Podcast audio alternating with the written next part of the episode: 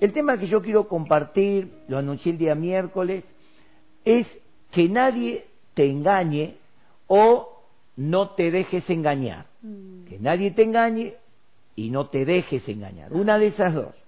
Y vamos a leer varios textos bíblicos, porque me gusta compartir la palabra de Dios y que todo pueda ir desarrollándose por medio de la escritura no por medio de conceptos y lo que nos parece, ¿verdad? Aunque vamos a ver algunas cositas que son necesarias. En Mateo capítulo 24 vamos a leer del 1 al 13, vamos a leer solamente 14 versículos, dice la palabra de Dios, cuando Jesús salió del templo y se iba, se acercaron sus discípulos para mostrarle los edificios del templo. Respondiendo él, les dijo, ¿veis todo esto? De cierto os digo que no quedará aquí piedra sobre piedra que no sea derribada. Y estando él sentado en el monte de los olivos, los discípulos se le acercaron aparte, diciendo, Dinos, tres cosas. ¿Cuándo serán estas cosas? ¿Y qué señal habrá de tu venida y del fin del siglo? Respondiendo Jesús les dijo, mirad que nadie os engañe, porque vendrán muchos en mi nombre, diciendo, yo soy el Cristo, y a muchos engañarán. Estamos hablando de engaño, engaño, engaño. Y oiréis de guerras y rumores de guerras, mirad que no os turbéis, porque es necesario que todo esto acontezca, pero aún no es el fin porque se levantará nación contra nación, reino contra reino, y habrá pestes y hambres y terremotos en diferentes lugares, y todo esto será principio de dolores.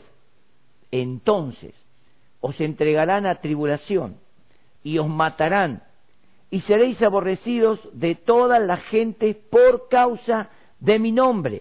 Muchos tropezarán entonces y se entregarán unos a otros, y unos a otros se aborrecerán, y muchos falsos profetas se levantarán y engañarán a muchos, y por haberse multiplicado la maldad, el amor de muchos se enfriará, mas el que persevere hasta el fin, éste será salvo. Quiero también compartir en Apocalipsis, capítulo 1, ¿por qué quiero compartir también Apocalipsis? Capítulo 1, versículos 19 y 20. Dice así, escribe las cosas que has visto y las que son y las que han de ser después de estas, el misterio de las siete estrellas que has visto en mi diestra y de los siete candeleros de oro. Las siete estrellas son los ángeles de las siete iglesias y los siete candeleros que has visto son las siete iglesias. Acá podemos ver en estos dos pasajes que hemos leído que cuando el Señor se refiere a acontecimientos mundiales, no a acontecimientos particulares, sino a acontecimientos mundiales, Él o la palabra de Dios se presenta en tres etapas, como leímos en Mateo. Primero está hablando de que no nos dejemos engañar, ¿verdad? Algo muy importante.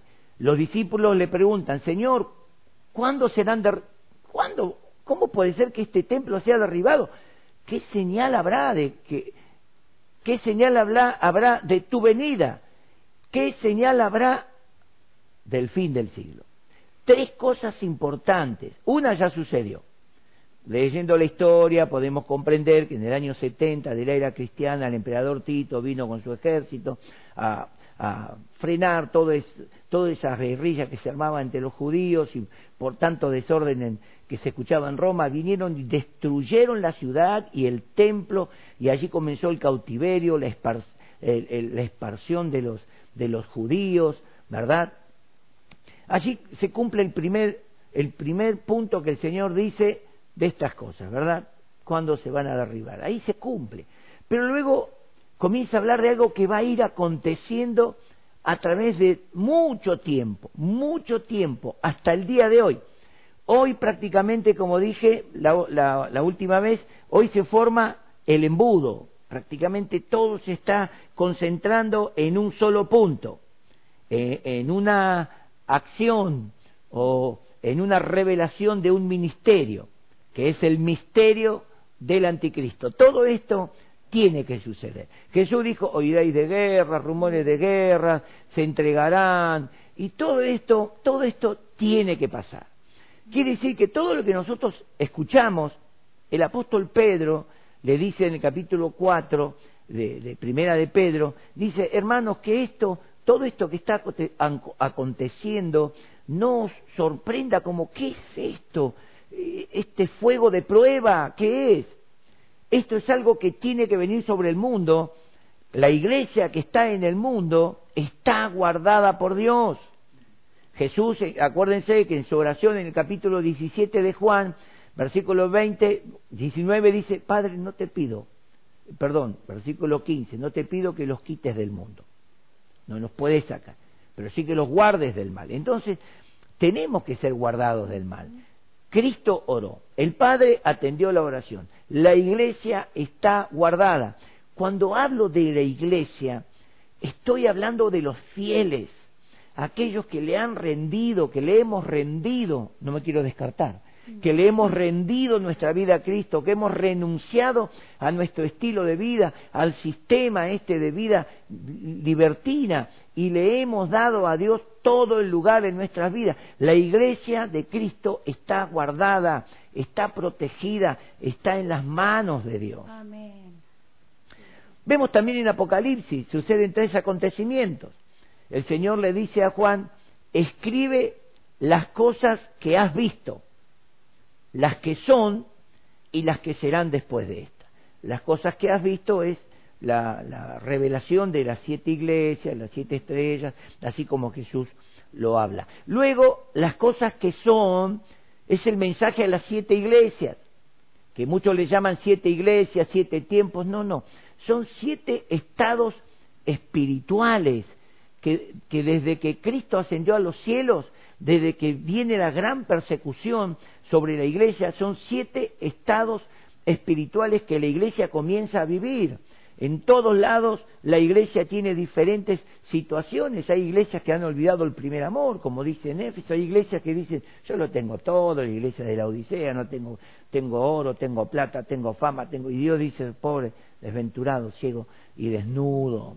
Está la iglesia que permite las doctrinas liberales, la, la, dice, tienes a esa Jezabel que se hace la profetiza, enseña la fornicación a mis siervos, tienes también a los nicolaitas, esa doctrina del libertinaje, tienes también a los que siguen la doctrina de Balaam, entonces son estados espirituales. Balaam, un profeta que se vendió, se, se vendió por plata, y, y, cuando Balac lo contrata para maldecir al pueblo de Israel, a pesar de que Dios le dijo no vaya, él fue.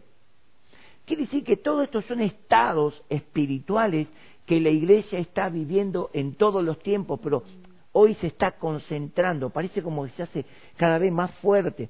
Por eso la vida del ser humano siempre, siempre depende o tendría que depender de tres cosas. Una de ellas, la primera, la más importante, es Dios. Amén. Luego, la relación personal de cada uno con Dios. Y tercero, la relación social. Trabajar, estudiar, vivir en familia, estar en buena relación con los vecinos.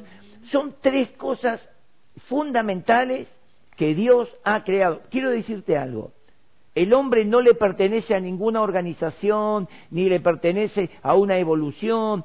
El hombre fue creado por Dios a imagen y semejanza de Dios, el hombre le pertenece a Dios y Dios pertenece al hombre. El hombre con todos sus inventos quiere alejarse de Dios como independizarse de Dios, como diciendo, sin Dios lo podemos hacer. Pero vemos que cuando la cosa se pone brava, ¿a dónde corre la humanidad en su mayoría? Sean fieles o simplemente creen en Dios. ¿A dónde corren? A Dios van a la presencia, van a buscar Dios en este tiempo. Algunos hasta se animan a decir, Dios, te entrego mi vida, me, ahora sí me consagro hasta que pase la ola.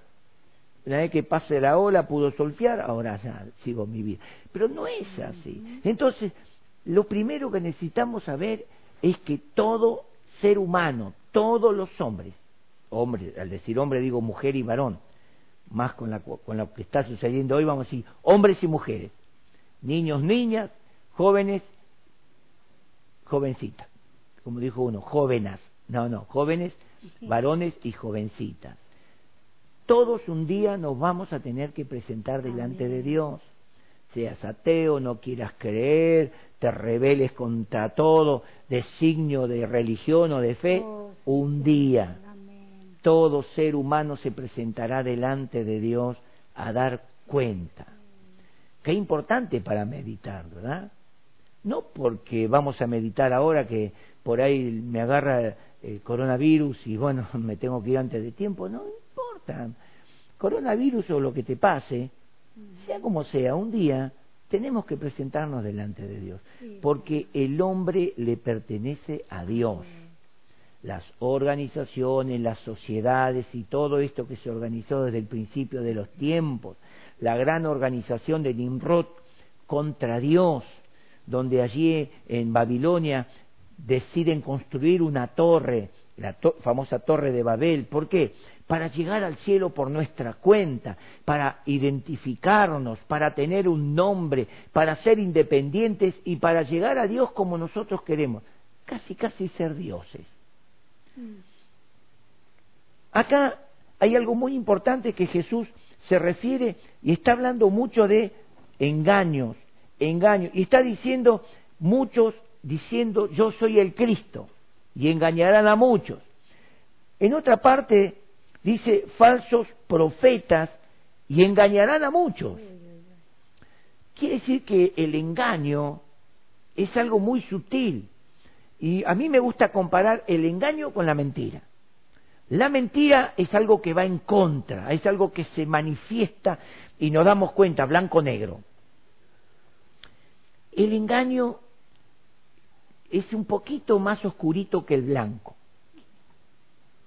El engaño es sutil, el engaño se acerca, el engaño se parece a Dios, se parece a la iglesia, mirá que cantan los mismos coritos, mirá que también hablan de Jesús, mirá que creen en Dios, y bueno, un montón de cosas, textos que me vienen en la cabeza que no los quiero ir desarrollando. El engaño es sutil, el engaño camina al lado, pero lo que quiere hacer es apartarte, te susurra al oído que igual, igual no creo que Dios Dios lo tiene que hacer. Dios sabe que somos humanos. Dios sabe que eh, somos todos. No, no, no. La verdad es una. Por eso aquí Jesús dice, se levantarán falsos gritos y falsos profetas y harán. Oh, esto es terrible. Versos 24 y 25. Mateo 24, versos 24 y 25 dice, falsos cristos, falsos profetas, y harán grandes señales y prodigios de tal manera que engañarán, si fuere posible, aún a los escogidos. Quiere decir que tenemos que estar prestando atención de lo que está sucediendo alrededor. Hay gente moralista que se acerca a la iglesia, y, pero con ese manto, que ahora lo vamos a ver, ese manto de piedad, de personas que, que de alguna forma quieren darle una solución a las cosas si fuere posible aún a los escogidos. Y Jesús dice en el versículo 25, acuérdense que ya se los dije. Iglesia, el Señor te dice, ya lo sabes, ¿eh? ya te lo dije. Después no diga, eh, Señor, este vino disfrazado. ¿Saben qué dice Judas? Judas dice, entrarán encubiertamente hombres despiadados, que no, Pablo le dice, no perdonarán al rebaño, vestidos de ovejas, lobos rapaces, gente cruel, gente que hará comercio con la fe. No, no, no, creo que no se ve, creo que gente que hará comercio con la fe. Nos tendrán como mercadería. Hablar, harán grandes señales y prodigios mentirosos. Mm. Y a través de eso tendrán esa entrada. Porque vamos a decir una cosa. En Primera de Juan capítulo 5, versículo 21, el apóstol Juan termina diciendo, hijitos, guardaos de los ídolos. Es decir, guárdense de la idolatría, de las figuras. Un ídolo es una figura. Una figura, una persona que te cautivó, algo a quien vos le vas rindiendo tu corazón y le vas dando lugar a tu, en tu vida y Dios se está desplazando. Vos podés ser tu propio ídolo, yo, ahora lo vamos a ver, yo, yo, yo, y te pones a jugar al yo, yo ahí, y, y, ya terminás siendo tu propio ídolo. No hace falta que te pongan una figura, vos sos tu propia figura. E, entonces, qué importante, Jesús dice, muchachos, yo ya se lo avisé. Iglesia, ya estamos advertidos. Creo que este no es un mensaje, wow, miren, lo, lo estamos escuchando todo el tiempo, pero tenemos que pararnos en la realidad. Tenemos que pararnos en el tiempo que estamos viviendo.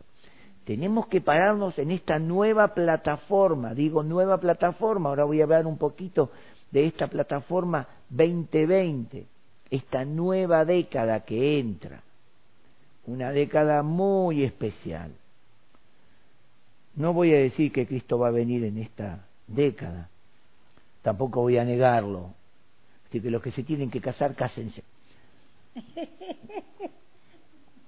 Bueno, una vez charlando con un joven dijo, no, papi, pará, me dijo. Eh, yo quiero que casarme, formar mi familia, tener... Eh, después que venga Cristo. Ahora quiere que venga Cristo pronto por la hija porque no quiere que, que, la hija, que alguien... Son cosas de la vida, ¿verdad? Son cosas que nos van a llamar fuerte la atención. Ahora, quiero mostrarte algo más.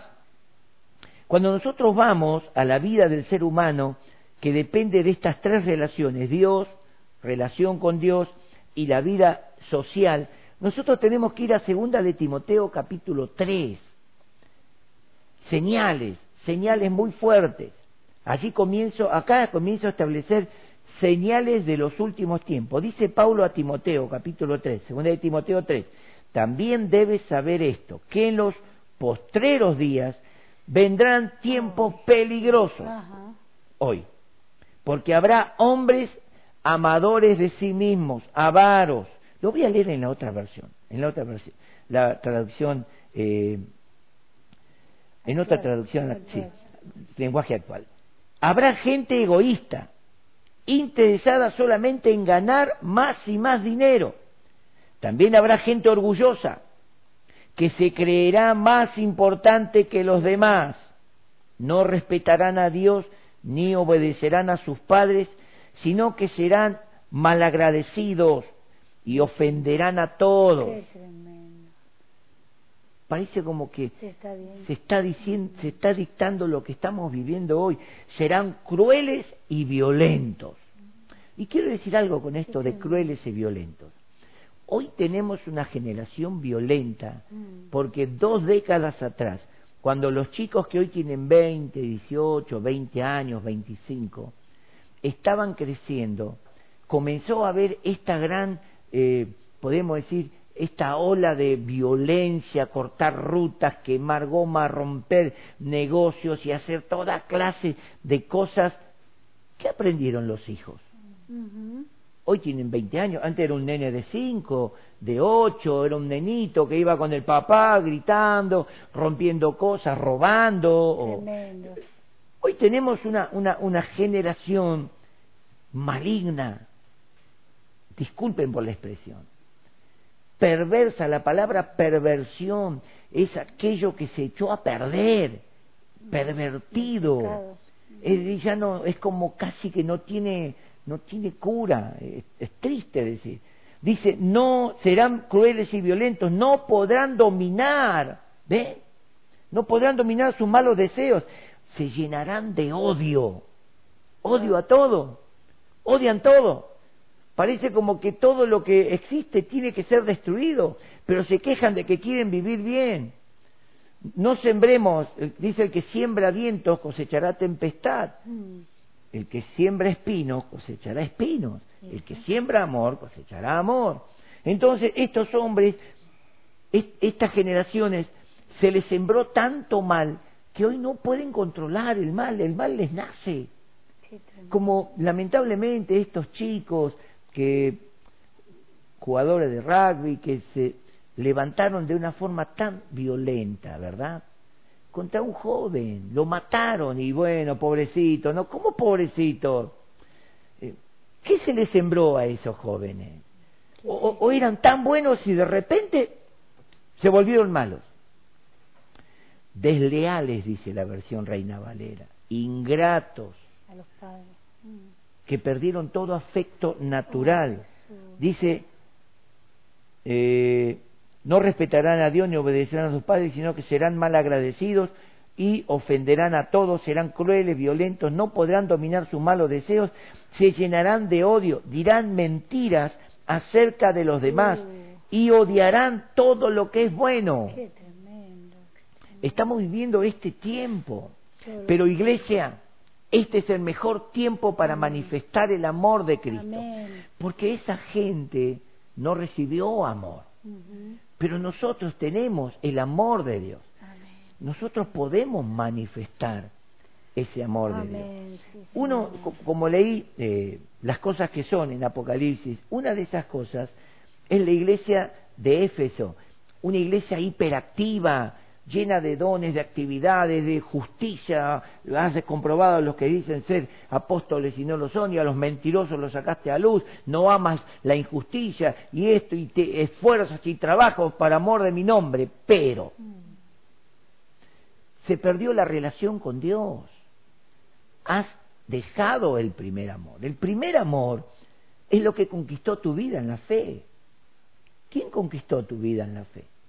Un, don, si lo conquistó un don, no fuiste conquistado, fuiste simplemente asombrado. Te conquistó un milagro, te eso simplemente te asombró. El que conquistó tu vida, y, y oro a Dios que realmente tu vida haya sido conquistada por Cristo. Yo vengo, hasta los 20 años yo viví una vida violenta, Fui uno, de la generación violenta, desobediente a los padres, blasfemo, injuriador, una vida muy, mis hermanas y familia que vivió conmigo, que me conocen, eh, hasta que a los 20 años recibí el mensaje de salvación por medio de Jesucristo y Él conquistó mi vida. Yo le di lugar, le dije, Señor, si algo puedes hacer, yo te voy a seguir yo no puedo por mí mismo, no podrán dominar sus malos deseos. Yo no podía salir de esa burbuja de, arrogancia, pedancia, soberbia y de, de creérmela, hasta que la palabra bendita de Dios quebró esa postura humana y, me detuve en, mi correr y me quedé pensando, los de limpio corazón verán a Dios. ¿Cómo hago? Y así comenzó un análisis de mi vida, mi relación con Dios. Yo sabía que Dios era real, que existía, que Dios... Sí, pero mi vida en relación con Dios, cero. Pero esa palabra me, me relacionó, empecé a pensar. Y si es verdad, Dios existe. Entonces lo que dice es verdad. Y si Dios existe y, y los que son de limpio corazón solamente lo van a ver, el análisis es sencillo. Vos, Daniel, estás del otro lado. Vos estás del lado del fuego. Y eso, eso activó en mí el decir, me voy al infierno. Y quiero decirte algo, no tenés que aceptar a Cristo por miedo, sino tenés que aceptar a Cristo porque Él murió por ti.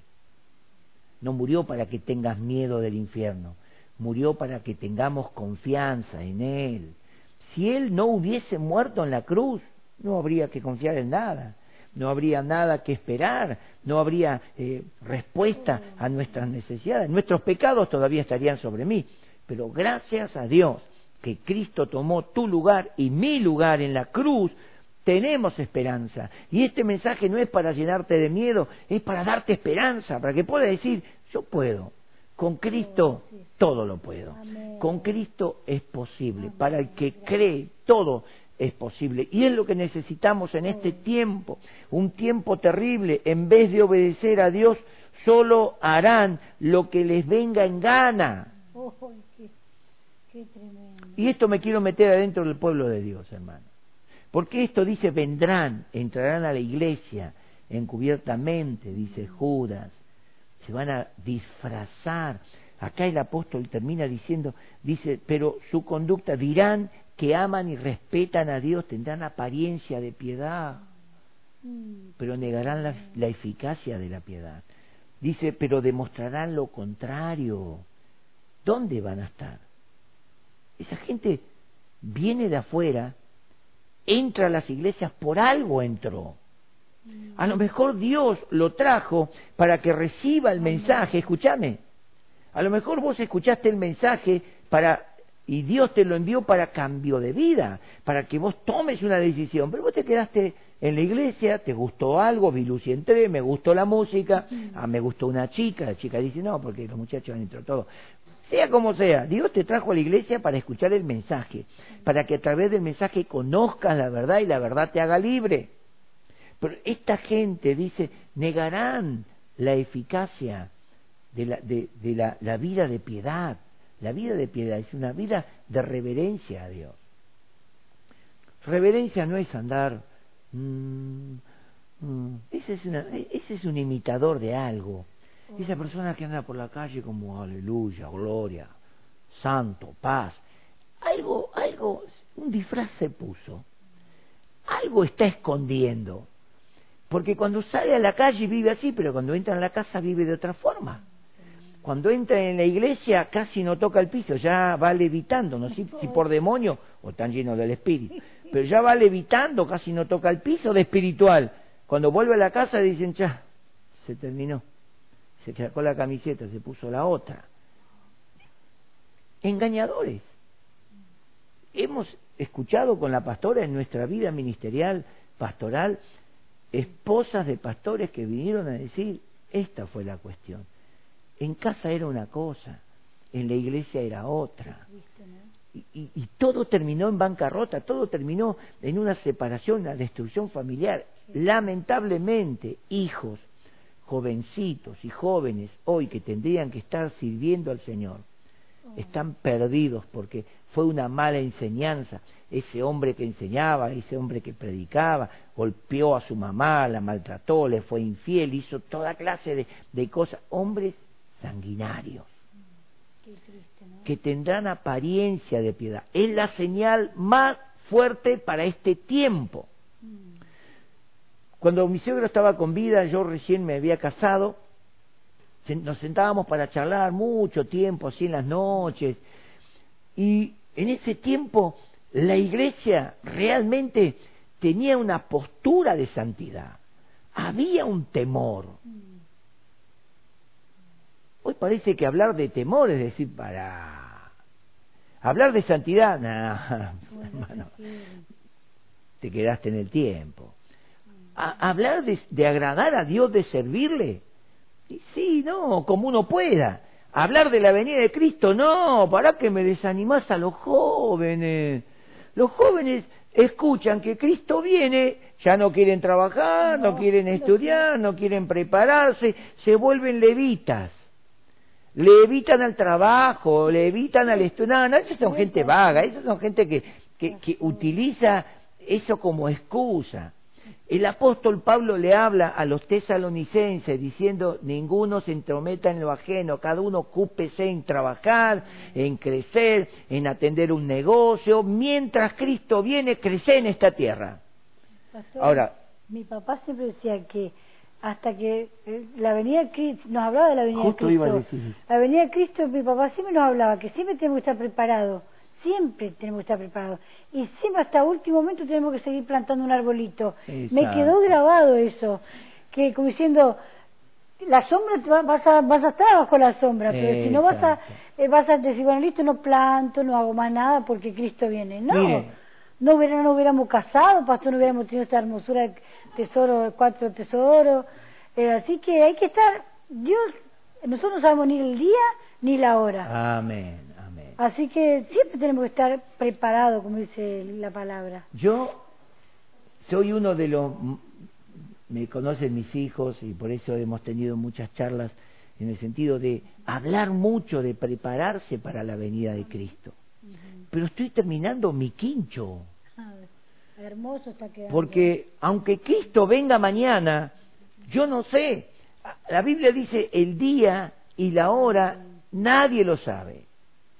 Pero sí tenemos señales evidentes que marcan que estamos en el tiempo de su venida. Por eso una de las exhortaciones de la Biblia es estad preparados para aquel día. Fuimos sellados con el Espíritu Santo, dice Pablo, para el día de la redención. Hemos recibido las arras de nuestra herencia, dice Efesios 1.13, para el día de la redención de nuestra herencia en los cielos. No recibimos el Espíritu Santo para ser simplemente santos y tener poder para hacer señales, sino para guardarnos. Él nos selló para que seamos pertenencia de Dios. Y si vos perteneces a Dios, sos de Dios, el mundo no te puede alcanzar.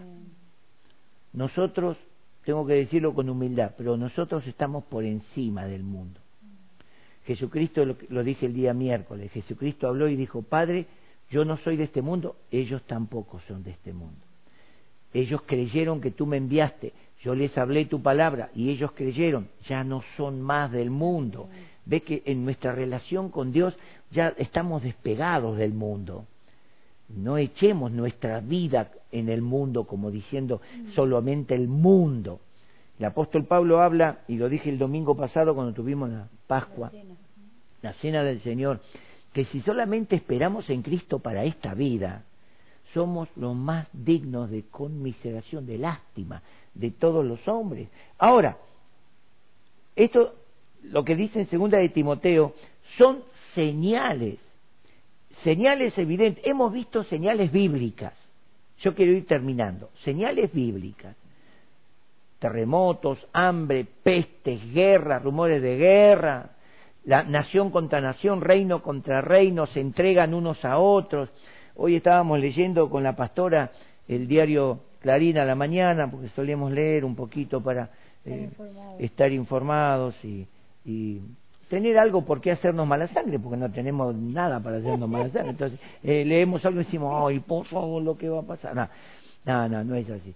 Y estábamos viendo cómo prácticamente el presidente de Estados Unidos sigue señalando a China. China. Y China dice, no, se nos escapó. Se abrió la jaula y se escapó el virus por ahí. un virus no se escapa, un virus se libera. Y algo degenerado, es degenerado el virus ese. ¿eh?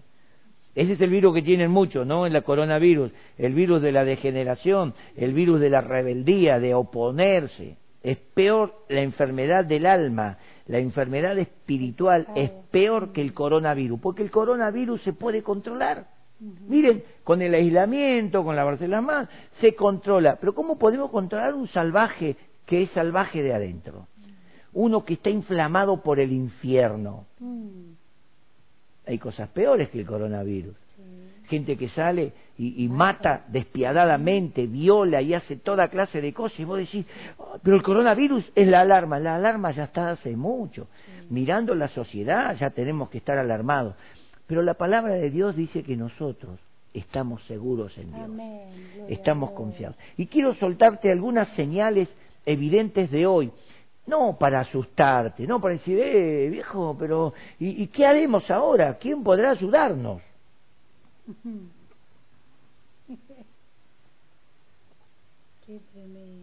Ya el Señor está con nosotros. Primera señal, a través de la ciencia de la medicina, un, algo, un factor fuerte, se quiere tomar el control total de la salud del mundo. En una reunión con Bill Gates, se está desarrollando un chip para el control de plagas y de enfermedades, para tenerlo bien controlado, quién tiene, quién no, cuándo, cómo se desarrolla. El chip dicen que va a ser instalado o en la frente o en la mano derecha. Qué raro, me suena a Apocalipsis, algo así como campana. Me suena a lo que dice la señal, la marca, el número de la bestia, del anticristo. Dice, de esa forma van a, van a controlar las enfermedades en toda la humanidad. Segundo, control absoluto de la economía mundial por medio de la moneda única, una moneda única, una moneda que ya la están sacando, ya están viendo la forma de crear una moneda mundial. Eh, van a tener que ponerse de acuerdo, ¿verdad?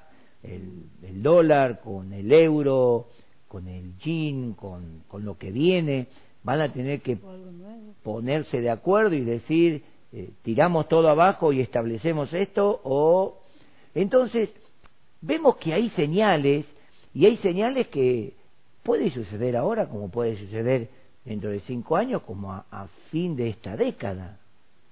Fíjese la cuarentena, se, se estiró, y por ahí me están tirando datos de que posiblemente entremos a mayo también en cuarentena. Así que no sabemos lo que puede llegar a pasar, pero una sola cosa sabemos nosotros, la iglesia, y esto quiero convidar este bocado a todos los que están escuchando, Dios tiene todo bajo control. Aleluya, amén. Dios tiene todo bajo control. Dios sabe que soltaron ese coronavirus. Dios sabe que la maldad del hombre, hombres ingratos, desleales, hombres llenos de odio que quieren cada vez más y más plata, más plata, y la única forma de hacer plata hoy es destruyendo la humanidad para que la humanidad corra y invierta su vida en ellos. Está todo estudiado. Dios lo sabía, lo sabía. ¿Por qué Dios lo permitió? Y quiero decirte un gran secreto, un gran secreto. ¿Por qué Dios permite que suceda todo esto? Porque cuando Dios creó a Adán y Eva, le dijo, les dio autoridad y le, dijo, señoread en los peces del mar, en las aves del cielo, en toda bestia que se arrastra sobre la tierra, sojuzgad la tierra con todas sus obras. Quiere decir que Dios le dio al hombre la autoridad y el dominio para gobernar el mundo, mm. pero para bien. Dios le entregó a Adán, Adán lamentablemente hizo como un trueque y el diablo quedó bajo autoridad o sobre autoridad en el mundo. Adán muere, las generaciones comenzaron a morir, el diablo no muere, allí el diablo comienza a crear su plan de destruir. Por eso en Génesis 3.15 aparece la gran promesa, enseguida, inmediatamente allí, habla de las dos simientes, la simiente de la mujer y la simiente de la serpiente, la simiente de engaño, de mentira, de homicidios. Dice, la, la simiente de la mujer te herirá en la cabeza, le dice a Satanás, y tú simplemente dañarás su parte baja, su carne, su calcanear. O sea, lo único que llegó a ser la maldad del mundo fue crucificar a Cristo pero Dios lo levantó poderoso y lo hizo Señor y Cristo, Rey de Reyes y Señor de Señores. Y Él ha quebrantado el poder del diablo. La iglesia de Jesucristo no le tiene miedo al diablo ni al coronavirus, no le tiene miedo a todo lo que pueda suceder en esta vida, porque sabemos que el que habita al abrigo del Altísimo mora, vive bajo su sombra omnipotente. Diré yo a Jehová castillo mío. Gracias, Jesús. Mi protector, mi Dios, el que me cuida, el que me guarda. Él me sostendrá, Él me guardará. ¿Cuántas promesas de parte de Dios para que la iglesia esté segura de que Dios tiene el control? Ellos quieren tener el control absoluto de la moneda en el mundo. Y la, la mejor manera de gobernar es teniendo el control económico. Mm. Tercera señal, la igualdad de género y la reforma educacional de la, de la enseñanza con la cual se le quiere quitar el patrimonio a los padres sobre los hijos. Qué tremendo, Esto se está disputando y se está peleando hoy acá en Argentina y nosotros, la Iglesia del Señor, estamos totalmente en contra. Porque el mandamiento, el primer mandamiento con promesa es honra a tu padre y a tu madre y Dios no cambió. Amén. Para que te vaya bien, dice. Y si Dios lo estableció como principio de vida, queda así. Dios no lo cambió, Dios no lo sacó. Estas organizaciones pervertidas, corruptas, llenas de odio y de maldad, inflamadas por el infierno y por el mismo espíritu de Satanás, están levantando todas estas sediciones, podríamos decir. Y bueno, hoy estamos orando, sabemos que el mundo entero, escúchame, primera de Juan capítulo 5, versículo 19, dice, nosotros somos de Dios y el mundo entero está bajo el maligno. Quiere decir que no niega la Biblia de que Satanás tiene el control, pero tampoco niega de que Dios tiene el poder sobre todas las cosas. Satanás va a llevar a las personas que lo sigan a despertar todos estos moveres satánicos de crueldad, con apariencia de piedad, como queriendo ayudar a la gente en la salud, como la farmacéutica, las químicas, todo se está haciendo para enriquecer a uno o a un cuerpo y no a la humanidad. Mm. Cuarto punto, la legalización oh, del aborto. Lo tenemos acá, se está disputando.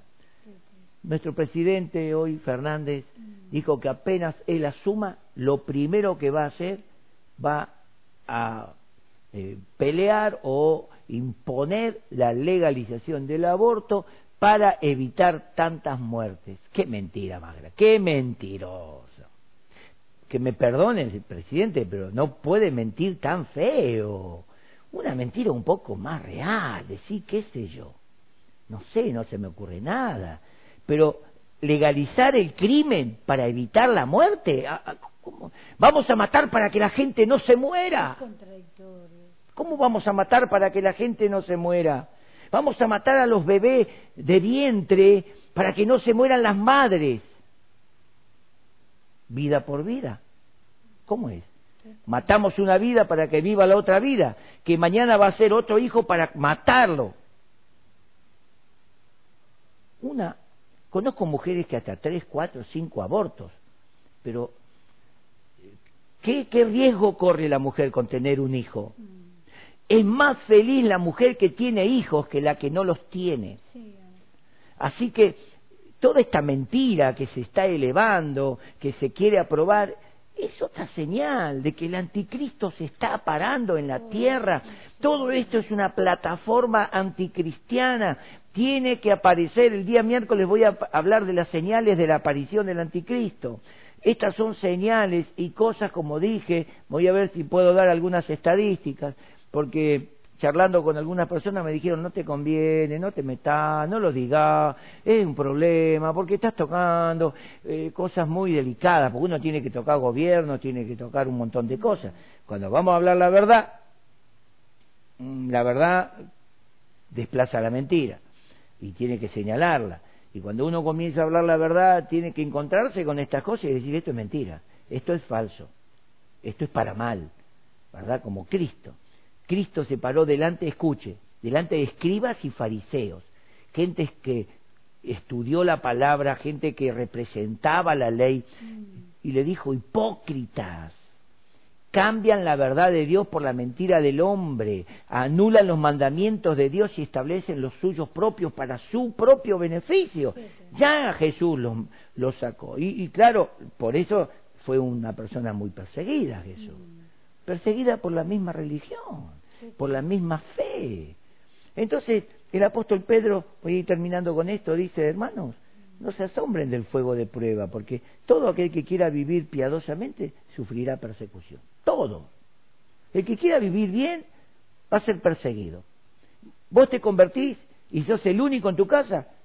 Los que están del otro lado te atacan, te blasfeman, te hacen la vida imposible, ¿Es verdad o no? Ha sucedido y va a seguir sucediendo. Entonces, todo esto se cumple a nivel mundial, pero en esta década comienza todo a ser algo muy común en la gente. Eh, no quiero hablar así, pero dentro de cinco años esto ya va a ser Te digo por qué. Lo que a mí me parece y lo que se escucha hablando con gente, ¿no? Que para tapar algo hacen otra cosa. Para tapar todas las mentiras que venían. A ver, ¿se acuerdan de ese periodista Cabeza? Cuando fue asesinado por investigar, por meterse en política y sacar cosas fuertes a la luz. ¿Se acuerdan de, del eslogan ese que decía, no se olvide de cabeza? ¿Alguien piensa en cabezas? Un problema trajo otro problema y otro problema para tapar este sacaron otro problema.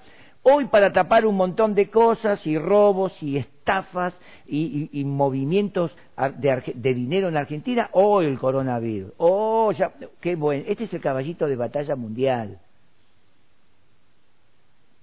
¿Es verdad? ¿Es mentira? Se dicen tantas cosas, pero qué importante es pararse y decir, a ver, ¿qué es lo que estoy, qué es lo que estoy viviendo? Esta es la oportunidad que tenemos como iglesia para dar a conocer la venida de Cristo, con señales, con todas las señales. Quiero terminar con este texto, ¿no? Eh, no es para desanimar a la iglesia, por favor, en ningún momento eh, suelto esto para desanimar, sino para que la iglesia se acerque más al Señor, que se pare un poco más en el andén de la venida de Cristo, porque está parado afuera, está fuera de la estación, ni se va a enterar. Acuérdense, lo voy a nombrar el, el miércoles, que una de las señales para el mundo es que Cristo, cuando venga a buscar su iglesia, será como ladrón en la noche. Es decir, Usted cuando entró el ladrón y le robó, ¿usted se dio cuenta? No, se despertó a la mañana y dice, oye viejo, ¿qué pasó? ¿No? Pero para la iglesia no puede venir como ladrón en la noche, lo dice la Biblia, lo vamos a charlar el día miércoles. Pero quiero concluir con estas palabras del apóstol Pedro, segunda de Pedro capítulo 3, verso 14 y al 17. Dice, por lo cual, oh amados, estando en espera de estas cosas, procurad con diligencia ser hallados por él sin mancha e irreprensibles en paz, y tened entendido que la paciencia de nuestro Señor es para salvación, como también nuestro amado hermano Pablo, según la sabiduría que le ha sido dada, os ha escrito casi en todas sus epístolas, hablando de ellas, de estas cosas, hablando en ellas de estas cosas, entre las cuales hay algunas difíciles de entender, las cuales los indoctos, gente que no estudia la palabra, gente que no se especializa en conocer a través de la palabra los tiempos, e inconstantes, gente que no quiere perseverar en la vida de Dios, no quiere perseverar en la vida de la iglesia, no en el culto, en el, en el salón, en la vida espiritual de la iglesia en relación con Dios. Estos indoctos o inconstantes tuercen como las otras escrituras para su propia perdición. Pero Pedro termina diciendo así, así que vosotros, oh amados, sabiéndolo de antemano, lo dijo Cristo, yo ya se lo advertí, le dijo, ya les avisé muchachos. Y acá Pedro dice, sabiéndolo de antemano, guardaos, no sea que arrastrados por el error de los inicuos, caigáis de vuestra firmeza. Qué importante hoy para la iglesia de Cristo es pensar, si viene Cristo hoy, para pensar, ¿no? ¿Estoy bien? Mm. Eh, ¿Lo estoy esperando? Una de las señales que voy a tocar el día miércoles, adelanto algo, es que la venida de Cristo no es, no laburo más, no me preocupo más, viene Cristo. No, dice que estarán dos en el campo, trabajando. El fiel será tomado, el otro será dejado. Estarán dos mujeres moliendo en un molino, o sea, trabajando. Pero va a estar, van a estar esperando. Una va a estar esperando a Cristo, la otra no le interesa. Una será tomada, la otra será dejada. Un matrimonio, estarán dos en la cama, estarán dos durmiendo. ¿Quién de los dos se va? ¿Él o ella? El que es fiel. Entonces quiere decir que la vida tiene que continuar.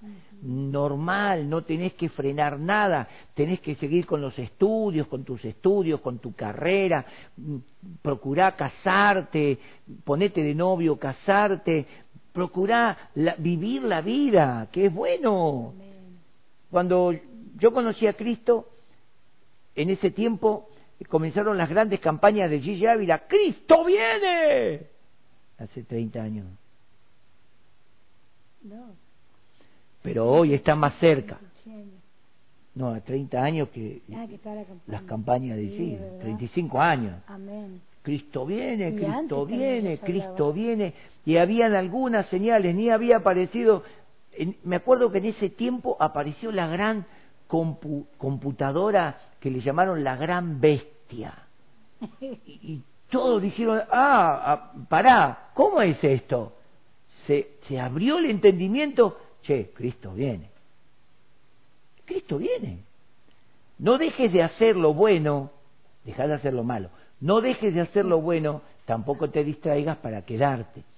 ¿Qué te parece si en este momento tratamos de ponernos de acuerdo con el Espíritu Santo y personal así, decirle, sí, Señor, vos sabés que me estaba olvidando, me estaba olvidando de lo principal, porque esta vida pasará, como dice una canción, la vida del hombre pasará, cual la hoja caerá, cual la flor oh, se marchitará. Busca a Dios mientras puede ser hallado. Una vez que te mueras, se terminó todo. Qué bueno que es meditar en esto. Los que somos de Cristo, te presentamos este mensaje. Oro por vos. Ora junta conmigo. Padre, en el nombre de Jesús. En este momento llegamos a tu presencia a través de este mensaje que hemos oído. Hemos estado examinando las señales que están en tu palabra y señales que hoy vemos a nivel mundial, evidentes, Ninguna de las dos se puede anular o negar o contradecir porque las estamos viviendo. Y todo esto, como dice tu palabra, es principio de dolores, es principio de tristeza, de tormento. Pero nosotros confiamos en ti, Señor. Confiamos que somos guardados por ti. Confiamos que tienes el control de todas las cosas. Y mi oración en este momento, papá, es para que aquellos que han estado escuchando y quizás no estaban firmes, para no decir tibios, estaban como diciendo, ya está, e-, es lo mismo, no, no es lo mismo. Oro para que en este momento tomen temor de la palabra, que se ocupen de su salvación, que se ocupe de su salvación, como dice tu palabra, con temor y temblor. Yo bendigo cada vida, que, cada persona que ha estado escuchando este mensaje y que a través de este mensaje está entrando en conciencia, en razón de decir estas cosas están sucediendo. Dios ya las anunció de antemano mucho tiempo antes y hoy se están cumpliendo en una forma apresurada. Señor, si alguno en este momento quiere aceptarte como su Salvador, oro por él, para que en este momento Él te reciba. Si estás allí, quiero orar contigo para que tú puedas acercarte a Dios y le digas así, Señor Jesús, yo te recibo como mi Salvador y te entrego mi vida para que seas mi Señor. Me arrepiento de haber vivido lejos de ti en el engaño y el error. Ahora vengo a ti y te entrego mi vida. Quiero que mi nombre sea anotado en el libro de la vida. Y quiero que me des el Espíritu Santo para poder agradarte y servirte lo que queda en este mundo. En el nombre de Jesús. Amén.